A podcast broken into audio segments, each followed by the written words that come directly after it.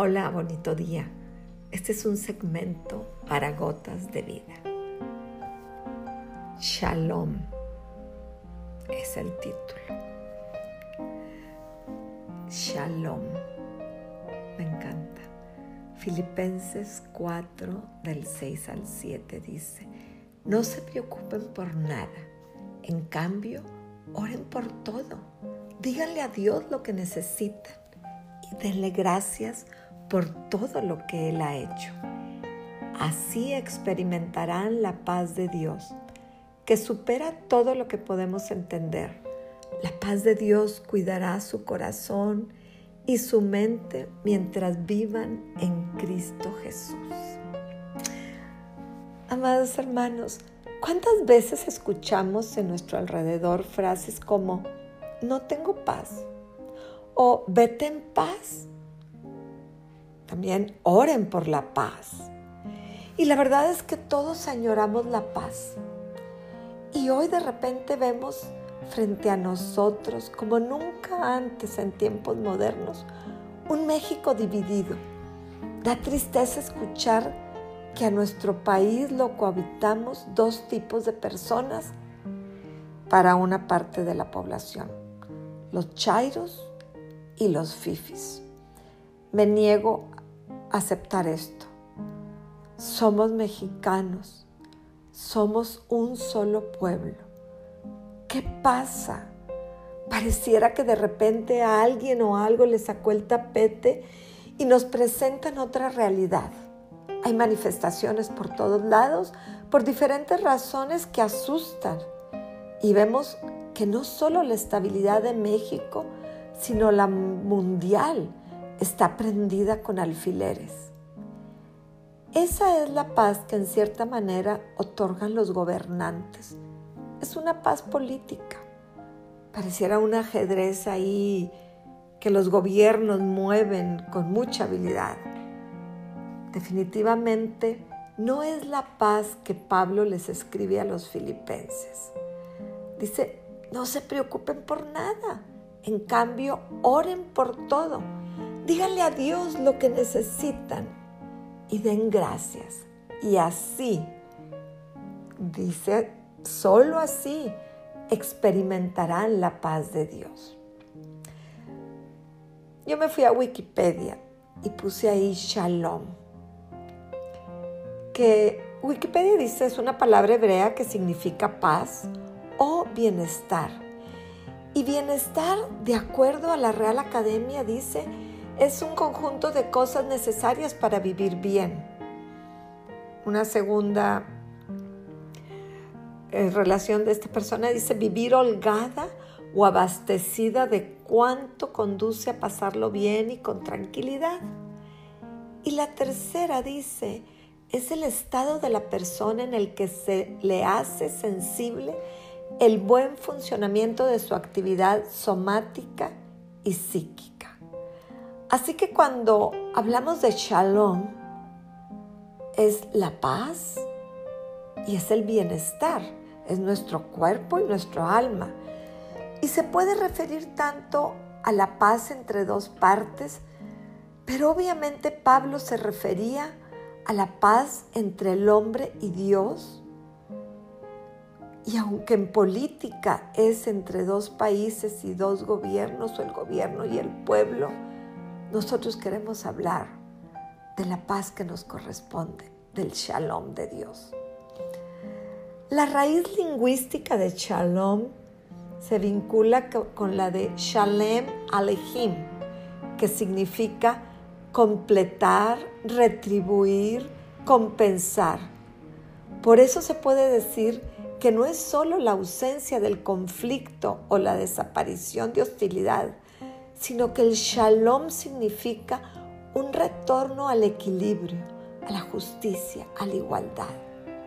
Y saben qué, una cosa que me gustó en esta investigación de este tema, que también se utiliza como la forma abreviada de Shalom Alehim, que literalmente es la paz sea con vosotros y que también se traduce como el simple hola que nos decimos siempre. A mí me encanta porque cuando hablo con mi nieto me dice, hola pita. Pues ahora tiene más sentido, porque ese hola, lo que estamos haciendo es deseándonos paz. Pero volvamos a nuestro versículo. Dice, no se preocupen por nada. En cambio, oren por todo. Díganle a Dios lo que necesitan y denle gracias por lo que Él ha hecho. Y así, órale, así experimentarán la paz de Dios, el shalom de Dios, que supera lo que podamos entender. Shalom, que ya sabemos que quiere decir paz, pero también es importantísimo saber que uno de los nombres de Dios, como lo refiere la Biblia, más en el Antiguo Testamento, es Jehová Shalom, el Señor de paz. Y la palabra dice que su paz nos da y que no es como el mundo la da, porque para el mundo la ausencia de guerra significa paz, aunque por dentro el ser humano se esté carcomiendo en angustia, incertidumbre y dolor. La paz de Dios, que supera nuestro entendimiento, habla de que aunque estemos en un mundo caótico o en situaciones adversas a lo que nosotros quisiéramos, cuando todo lo ponemos en manos de Dios, en el monte correcto, Él tiene esa preciosa provisión de shalom que te envuelve y nos lleva al cielo. Tenemos un encuentro con Jehová Shalom esa es la paz de Dios que cuida, nuestro corazón y mente. Pero dice que mientras vivamos en Cristo Jesús, aquí hay una condición. El vivir en Cristo nos trae shalom. El separarnos de Cristo, en automático se va la paz. Hermano, pareciera que son muchas condiciones. Pero hay pasos establecidos por Dios. La meditación pasada de su único hijo habla de ir al monte correcto y poner ofrenda a Dios. Y hoy les daré cuatro condiciones para que podamos experimentar y vivir en el shalom de Dios. Uno es ir al monte correcto, que es Jesucristo, y vivir en Él una condición. Dos, oren por todo. Es platicar con Dios cada momento. ¿Cómo le hago? Esto es tuyo, Señor, empezar a relacionarnos con Jehová Shalom.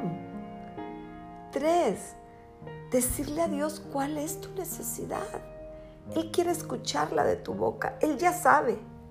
Pero cuando nosotros se la decimos, es como poner nuestra carga en la cruz.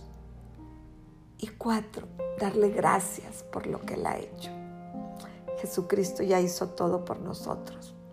Dijo, consumado hay. Consumado es. Hay que creerlo y dar gracias por lo que ya hizo. No dudando.